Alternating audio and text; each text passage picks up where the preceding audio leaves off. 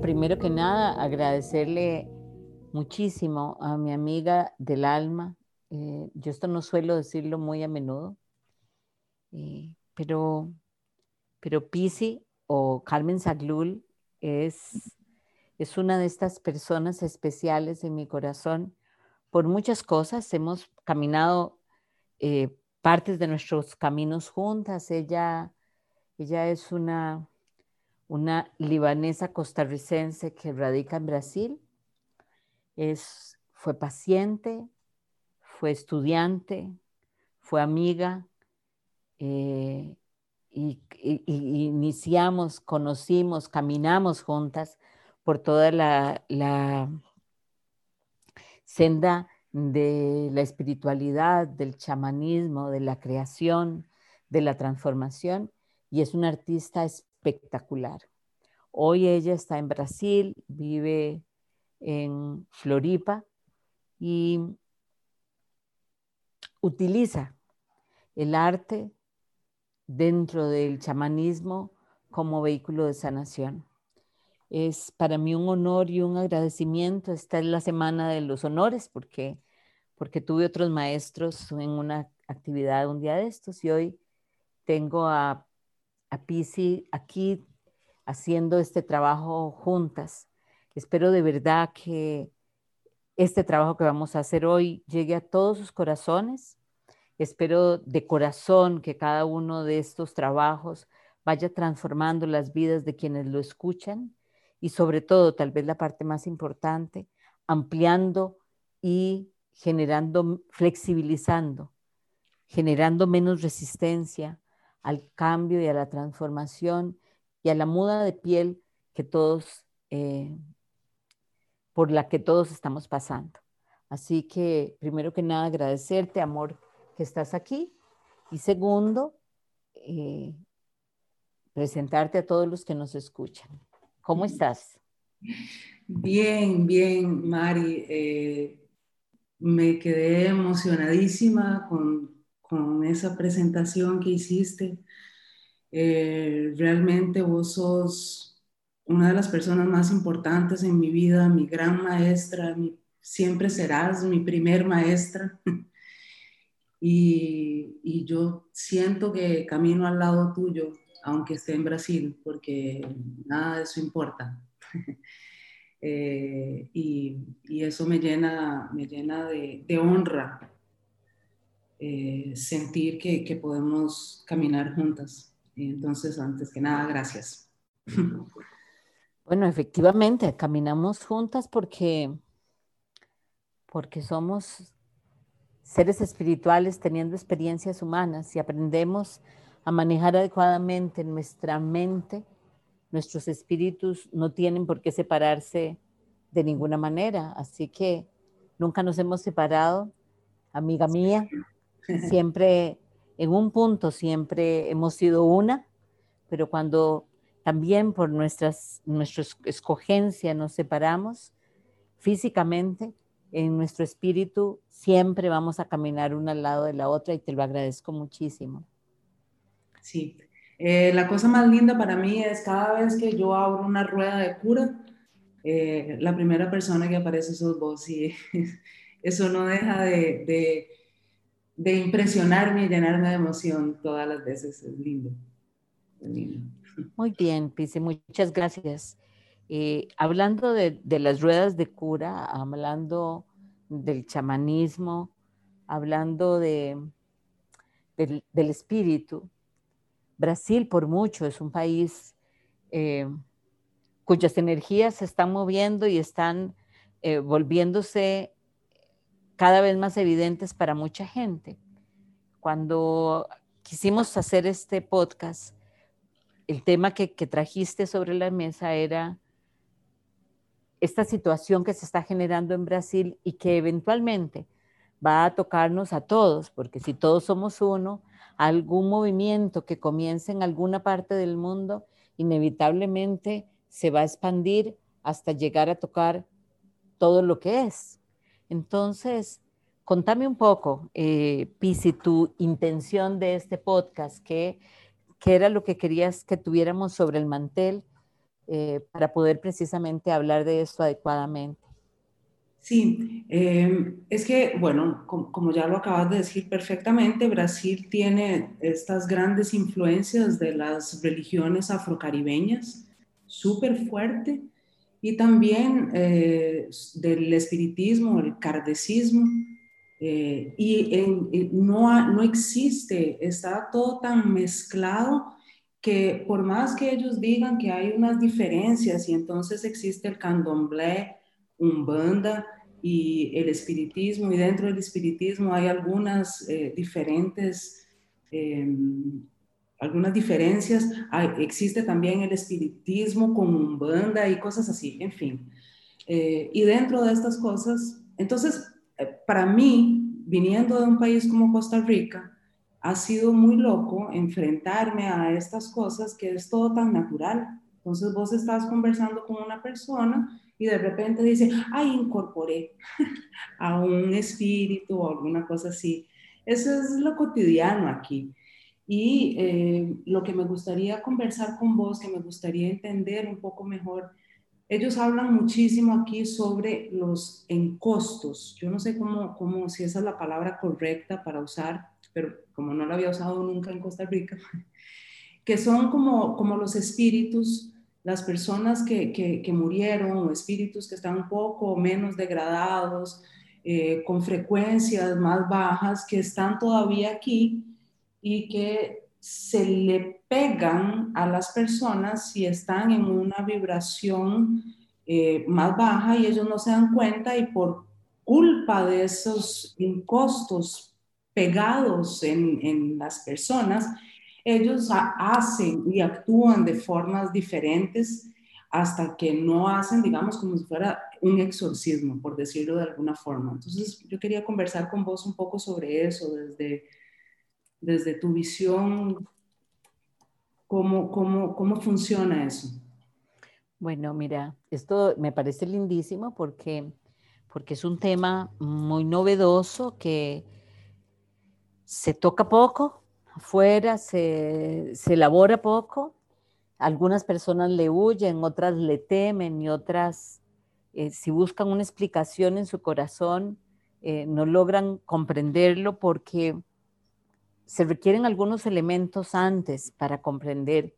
Estos elementos antes, quiero decir que se requieren en el imaginario, en nuestro imaginario, como si fuera un papel tapiz se requiere cambiar algunos paradigmas. El primero y el más importante es que nosotros estamos de alguna forma regidos aún por una física, una, una física que, que, ya no es, que es, que cree en la materia sólida, que cree en la separación, que cree en la partición en el espacio y el tiempo. Y que, por supuesto, cuando este concepto de física se genera, esto le da una gran estabilidad a la visión planetaria porque al final, si nosotros cambiamos un pensamiento, de alguna manera eh, cambian los neuropéptidos, cambian las neuronas y nuestras creencias crean la realidad y creamos de pronto un mundo profundamente estable. Este mundo profundamente estable habla donde hay una pared sólida, hay un planeta sólido, hay planetas sólidos girando unos alrededor del otro y además generamos leyes, generamos conceptos sobre esta concepción global de lo que es estático, de lo que es eh, masa, de lo que es separación y hemos crecido y nos hemos mantenido eh, dentro de este plano creyendo en estas cosas. Cuando la física cuántica eh, sale hace 100 años más o menos, no solo Einstein, sino Max Planck, que es uno de, uno de los más importantes, comienzan a establecer algunos parámetros que son bastante diferentes. Muchos de ellos tienen que ver con que la realidad o la materia se observa y a partir de esta observación es que se materializa. Se descubre que la partícula es partícula y es onda. Todo esto sale a, a partir de e, experimentos que se han generado. El experimento de la doble rejilla es fundamental porque se pone a una partícula a pasar por dos rejillas y para ver cuál de las dos escoge y lo que la partícula escoge, entre comillas, es que pase por las dos rejillas al mismo tiempo. Mm. Los científicos no saben qué fue lo que sucedió, quién intervino ahí, qué fue lo que hizo que esto se generara, hasta que se comienza a descubrir que el observador, y en este caso éramos nosotros, el observador hace que la partícula, que puede ser partícula o onda, se densifique y al densificarse se materialice. Hemos mm. accedido en los últimos años, sobre todo, a teorías que hablan sobre que ya no hay un montón de electrones, sino que hay un solo electrón, que somos todos nosotros, que se manifiesta pulsátilmente, quiere decir en pulsaciones, en seres, que somos esta densidad. Eso es como la parte más importante que cambió el papel tapiz de nuestras creencias. De pronto comprendemos hoy, hoy por hoy, un hombre como Eric Kandel, que el premio Nobel del año 2000 habla sobre la memoria y se deja decir una cosa que es maravillosa, que no le ponen mucha atención muchas personas, pero dicen, el ser humano no es más que la repetición de un recuerdo. Él es un neurofisiatra que está trabajando sobre la memoria. Entonces, cuando nosotros accedemos a este cambio de paradigmas, comenzamos a darnos cuenta de que en realidad nosotros no somos seres sólidos, ni la montaña es sólida, ni la pared es sólida, ni nada de lo que antes parecía estático y sólido es, sino que es materia densa que pulsa a tal velocidad que hace que parezca sólido. También habla de que tiene que haber un observador por encima de nosotros que observa quiénes somos y lo que es para que nosotros comencemos a estar aquí. ¿Quién es ese observador? Eh, personas como vos o como yo nos hemos dado a la creencia de entender que ese gran observador es lo que yo llamo gran espíritu, y vos lo llamás seguramente muy parecido, eh, y que cruza la presencia de todo lo que es y existe, o sea, que está, nosotros estamos empapados en ese gran espíritu, que no llega, y esto es importante, que no llega a ser Dios, porque es en realidad una manifestación de Dios, porque Dios es mucho más algo que nosotros no comprendemos, no conocemos aún, pero ese gran espíritu, o como lo podrían llamar las religiones tradicionales, ese Espíritu Santo, en el sentido de que es perfecto, nos inunda a todos. Y si bien es cierto, nosotros creamos con nuestra mente una realidad defectuosa o dual, porque no podemos crear otra cosa diferente, porque vivimos en, en un espacio de dualidad, ese gran espíritu coge cualquiera de nuestras manifestaciones y las aprovecha para reflejarnos la luz. ¿Ok? Entonces, si nosotros entendiéramos esto por completo, nos daríamos cuenta que no hay problemas, sino oportunidades, que no hay muerte, sino renacimiento. Pero bueno, vamos, no he terminado de llegar a donde me decías. Entonces, esta concepción también se une con las concepciones tradicionales indígenas que comienzan a decir, todo son manifestaciones del gran espíritu. Nosotros somos la degradación de un campo de energía que tiene diferentes estadios y diferentes espacios de vibración. Entonces, aquí aquel valor que se, que se hablaba de el alma comienza a tener sentido. Y también entendemos que el alma, que es esa parte mía todavía egoica, porque si hay separación hay ego, no puede entrar completamente en, esta, en este campo molecular porque es muy denso, entonces traslada o baja la vibración de esa alma a algo que conocemos como espíritu y hace y entra en nuestra glándula pineal y a través de la vibración de la glándula pineal y la hipófisis, que está todavía un poquito más abajo, llena el hipotálamo y comienza a atraer a través de sus hormonas moléculas, eso se llama generar sinapsis, moléculas que nos generan un cuerpo, primero de, comenzando desde cero, porque primero llenamos el cerebro y el cerebro se encarga de la creación de moléculas separadas que al unirse van a ser inevitablemente un nuevo cuerpo a donde yo voy a existir. Ni el alma ni el espíritu dejan de existir nunca. El cuerpo nada más se transforma en más densidad, en otras cosas densas, pero en, pero en el fondo yo nunca he dejado de existir. Ahora, ¿qué sucede con esto? Porque esta parte es importante.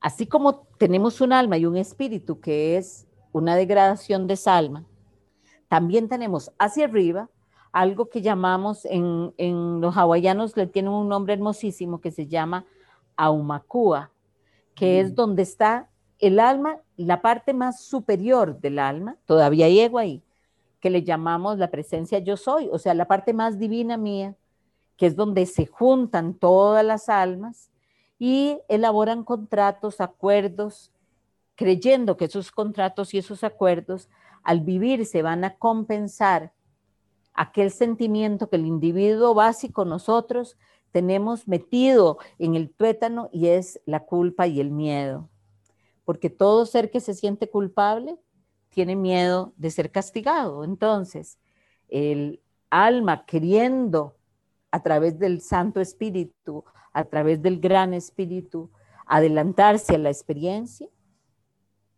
generan este punto de unión de las presencias yo soy para generar relaciones de compensación a través de las diferentes experiencias de encarnación que nosotros tenemos. Y, hablo aquí de la encarnación porque no es reencarnación, es encarnación. El tiempo no existe, es circular y hay una Marieta en 1820 en la que yo no tengo conciencia, porque mi conciencia está en este presente y por eso es, es esta la que estoy viviendo, pero hay esa Marieta en ese otro espacio que tiene una vida paralela a la mía y que ahí vamos viviendo, pero yo no tengo conciencia de ella. Cuando yo tengo una experiencia que requiero sanar, lo que va a pasar es que mi conciencia va a pasar a ese espacio y ese tiempo.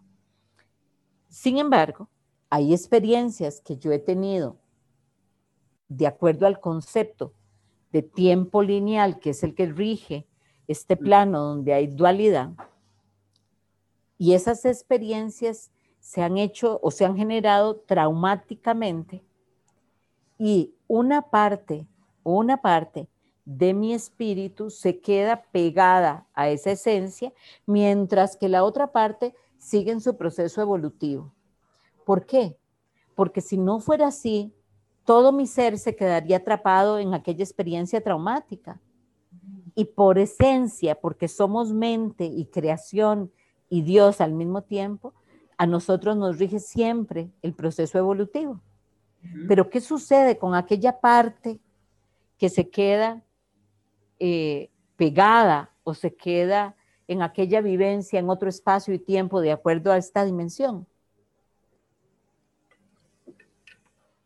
Lo que va pasando es que esa eh, parte de nuestro espíritu se queda en esa experiencia hasta que es liberada porque la experiencia se desgasta por sí misma y esa parte del espíritu, si yo no tengo a alguien, eh, y esto lo vas a entender perfecto vos porque desde el chamanismo lo hacemos de esa manera, si yo no tengo a alguien que vaya a buscar por mí esa parte del espíritu y la traiga y la una, va a ser que yo me sienta siempre como un poco fraccionada eh, y como que no estoy completa pero no tengo forma de ir a buscar esa parte del espíritu o no tengo creencias que me permitan entender eso. Y ese espíritu se va a quedar, como llamaríamos en la religión católica, se llamaba va a quedarse vagando. Sí. ¿Ok? Ese espíritu no soy yo, es una parte de mí. Pero cuando hay una gran acumulación de estos espíritus, esos espíritus vagan y lo que buscan con desesperación es encontrar un campo denso que conscientemente se ofrezca a la materialización de ese espíritu. Entonces, conscientemente, o sea, que yo venga y diga, aunque según yo estoy jugando, así yo, a mí me gustaría eh, canalizar. Ah. ¿Ok? Entonces, yo anulo ese comentario en este momento, pero lo que quiero decir es, e, ese tipo de, de deseos, de emociones, de conversaciones, lo que van haciendo es que van fragilizando mi espacio físico y cuando yo tengo duda o tengo miedo, ese pedazo de mi espíritu entra muy fácilmente en este campo denso y comienza a hacer que mi vida sea un poco más difícil de lo que es. Algunas veces ese espíritu vuelve a, salirse de la persona, no necesariamente a través de un exorcismo, pero algunas veces a través del esfuerzo físico que la persona tiene que sufrir porque siente que alguien está dentro que no le pertenece, comienza a generarse una lucha, una guerra, y aquella persona comienza, puede generar inclusive brotes esquizofrénicos, personalidad múltiple, este tipo de desórdenes, o sencillamente eh, un, es que usaste la palabra adecuada vos, que es cuando una posesión. ¿Cómo se puede y por qué en este momento estas posesiones o estos espíritus, dirían en Brasil, están en el ambiente de manera permanente, esperando? No es, no es, no es tan real que solo en este momento, Pisi. Esto es algo que se ha dado siempre, pero este es un momento especial. Hace un rato te decía, estamos en el momento de mudar. Estamos yéndonos hacia adentro y nuestra piel muda. Por eso nos mandaron a todos a casa, por eso nos vamos hacia adentro, por eso comenzamos a tratar de encontrar la lección que trae esta situación. Esta situación no importa si es originada por alguien, por una mente, por varias mentes, o, si es una, generación natural, eh, en realidad tiene que pasar y lo que hace es que el Santo Espíritu la coge para aprovechar esta experiencia, para que subamos la vibración y sigamos en nuestro proceso evolutivo cada vez más fuertemente. Por eso se habla hoy de que se activó la era de Acuario, de que estamos entrando a la quinta dimensión. Lo vamos a encontrar con diferentes nombres, pero al final todos quieren decir lo mismo, y es decir, estamos en un proceso de aparente caos, donde la incertidumbre es nuestra mejor compañera, y si queremos pasar por aquí, sobrevivir esta experiencia, tenemos que buscar nuestro centro. Pero como cuando uno limpia una casa, lo primero que uno tiene que hacer para limpiar la casa es sacar la suciedad. Este momento es un momento en que todo lo, la sombra que hemos creado, y ojo que no dije lo malo, porque lo malo no existe, hay una sola divinidad que es la de la,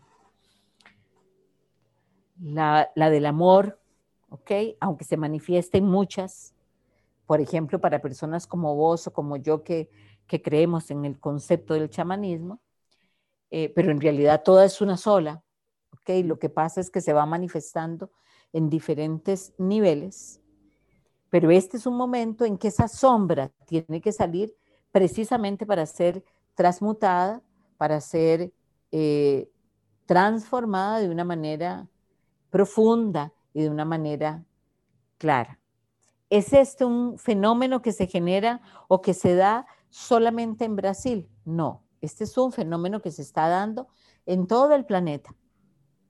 Brasil y otros países tienen la conciencia para percatarse, pero al mismo tiempo que tienen la conciencia, amor, al mismo tiempo esa misma conciencia, al tener un desconocimiento de cómo se puede romper este ciclo, genera esta experiencia mucho miedo.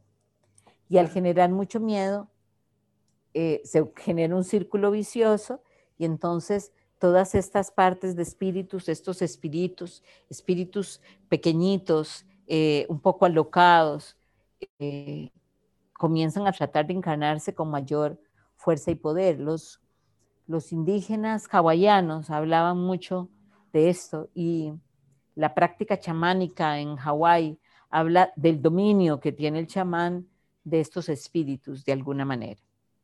No sé si te contesté, amor.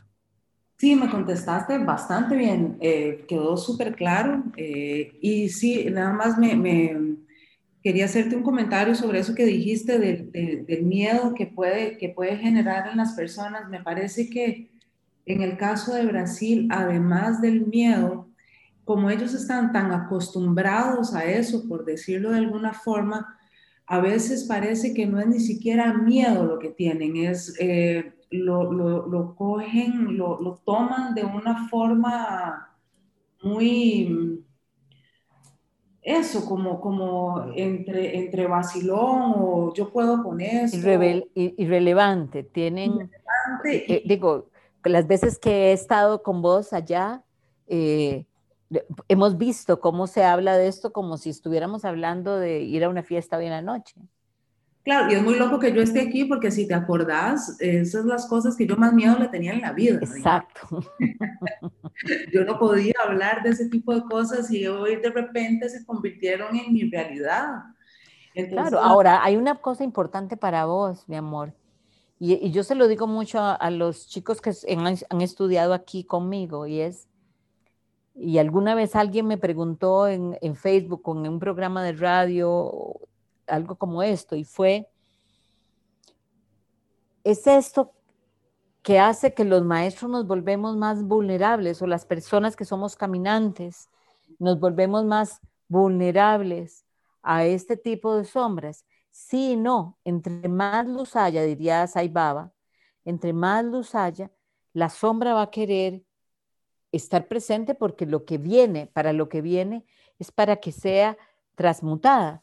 Entonces, eh, en este momento, seguramente si antes, hace 10 años, 15 años, eh, nosotros estábamos en Sao Paulo y, la gente hablaba de esto con mucha cotidianidad, hoy esto debe estar aumentado, no, no sé al, al cuánto por ciento. Me explico, porque porque es un país al que tiene una misión y la misión de este país es limpiar, Alguna vez hace muchos años, te decía yo a vos, Brasil está llamada a ser como la India de Oriente, está llamada a ser como esa India en Occidente. ¿Y es por qué? Porque maneja, tiene la amplitud de criterio para manejar una concepción de la vida y de quienes somos desde el lado espiritual muy amplia, muy integrada. ¿Qué le falta? Reconocer la ciencia, y unirse a ella, explicarse a través de esto todas sus creencias y comenzar a seleccionar, a pasar por el lienzo las creaciones, de manera que solamente aquellas luminosas sean las que queden en la superficie. Que eso es lo que nos toca hacer a todos ahorita, pero Brasil es un país llamado a esto con mayor fuerza. Y vos estás allá, adivina. Mari, y eso que decías de la ciencia, que lo que falta es la ciencia, eh, yo, me pregunto si además de la ciencia, si faltará, porque de nuevo eh, lo toman como con una leveza y parece como que, ah, bueno, yo ya, ya sé trabajar con ellos, ya sé, entonces con la luz ya lo voy a deshacer, ya voy a esto, ¿sabe? De repente parece que también tienen unas recetas ¿verdad? Ah, entonces trabajemos con los cristales, lo que te estaba diciendo antes de comenzar, trabajemos con los cristales, hagamos estas cromoterapías y entonces hacemos una cosa, pero como que no, no hay una conciencia más profunda de encontrarse como no, no. con la sombra. Y hay, una cosa, y hay una cosa importantísima de lo que estás diciendo.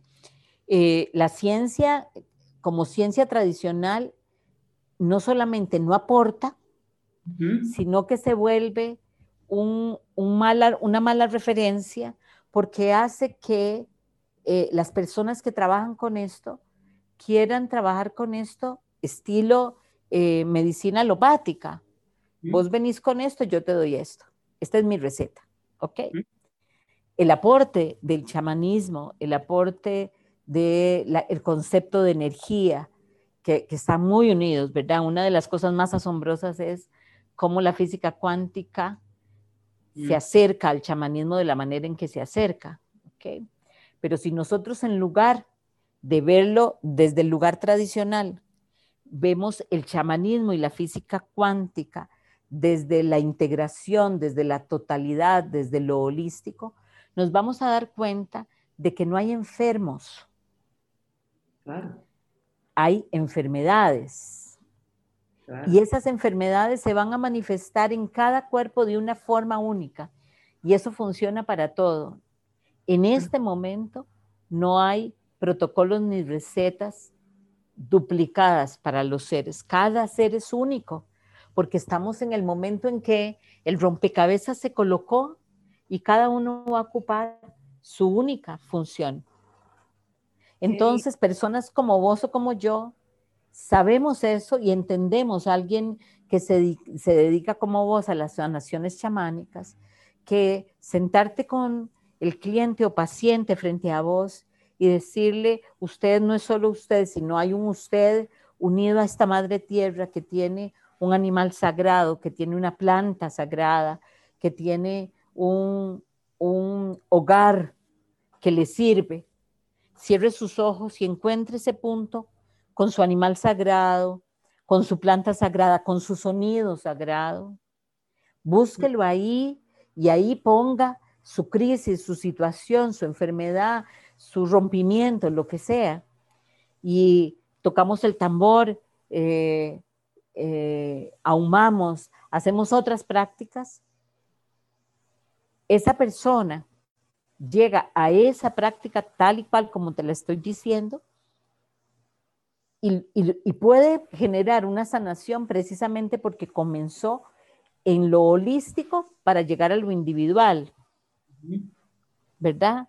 O sea, nosotros entendemos todas las cosas que pasan ah, de manera macra, pero las estamos aislando para llevarlas a ese individuo, que en ese individuo se van a manifestar de una, de una única manera. Y por esto, y esta es la parte que a mí me parece más importante, PCS, y por eso es que estas prácticas nuestras lo que hacen es empoderar a nuestro cliente paciente devolviéndole hasta cierto punto a él la responsabilidad de su propia cura. Ciertamente. Entonces eso es todo una, un concepto diferente. Me explico, aún para, para todos los grupos del candomblé, a los espíritas, todos estos grupos que al final, como decían muy bien, son el mismo grupo. O sea, todos somos uno siempre, pero ellos, ellos se han dividido más pero en realidad son únicos. El error en el que podrían caer es en hacer recetas grupales, porque una de las prácticas más importantes iniciales de las primeras de los primeros grupos espirituales a nivel planetario siempre hablaron de todos somos uno, pero cada manifestación es única. Ah, qué lindo. Entonces eso es como como lo que no podemos perder nosotros en nuestra práctica, que nos estamos dando cuenta y que de alguna manera la medicina tradicional, de alguna manera las prácticas indígenas eh, más populares van perdiendo, porque entonces eh, se vuelven como sanaciones de boutique. Sí, exacto, Muy interesante, muy interesante. Bueno, mi amor, eh, yo te agradezco muchísimo, espero que nos podamos volver a encontrar. Me gustaría muchísimo, de verdad me gustaría muchísimo poder hacerlo. Eh, quisiera primero que nada agradecerte. Me parece que este es un tema maravilloso y que va a, a tocar algunas mentes y las va a hacer abrirse. Y eso ya es hacer lo que nosotros vinimos a hacer. Así que eh, desde lo más profundo de mi ser, amor, te bendigo profundamente y espero que hagas lo mismo conmigo. Eh, y una vez más decirte que, por supuesto, no hemos caminado separadas, sino que cada vez más juntas. Así es, ciertamente. Muchísimas gracias a vos. Recibo todas tus bendiciones con el corazón completamente abierto y te las devuelvo también, como decíamos antes, trillonificadas. Eh, muchas gracias, de verdad. Yo también espero poder hacer esto más veces, me encantó, siempre, ya, ya te dije también, yo, yo siempre estoy oyendo en repeat todos tus podcasts. Han sido eh, fundamentales en, en, este momento porque eh, en, medio de la, de la, del ego que ya entendí que, que, hace parte de, esta experiencia y que lo que tenemos que aprender, finalmente lo aprendí, como decís, a mí me gusta el camino largo, ¿verdad? bailar con el ego. Ahora se está convirtiendo como mi mejor compañero de, de baile, finalmente. El, el, el, que te señala, el que te señala por dónde hay que ir. Eh, eso está siendo muy bello, muy bello. Eh, entonces, muchísimas gracias, de verdad. Muchas gracias, muchas gracias a todos y espero que de verdad lo disfruten y que estén muy bien. Gracias.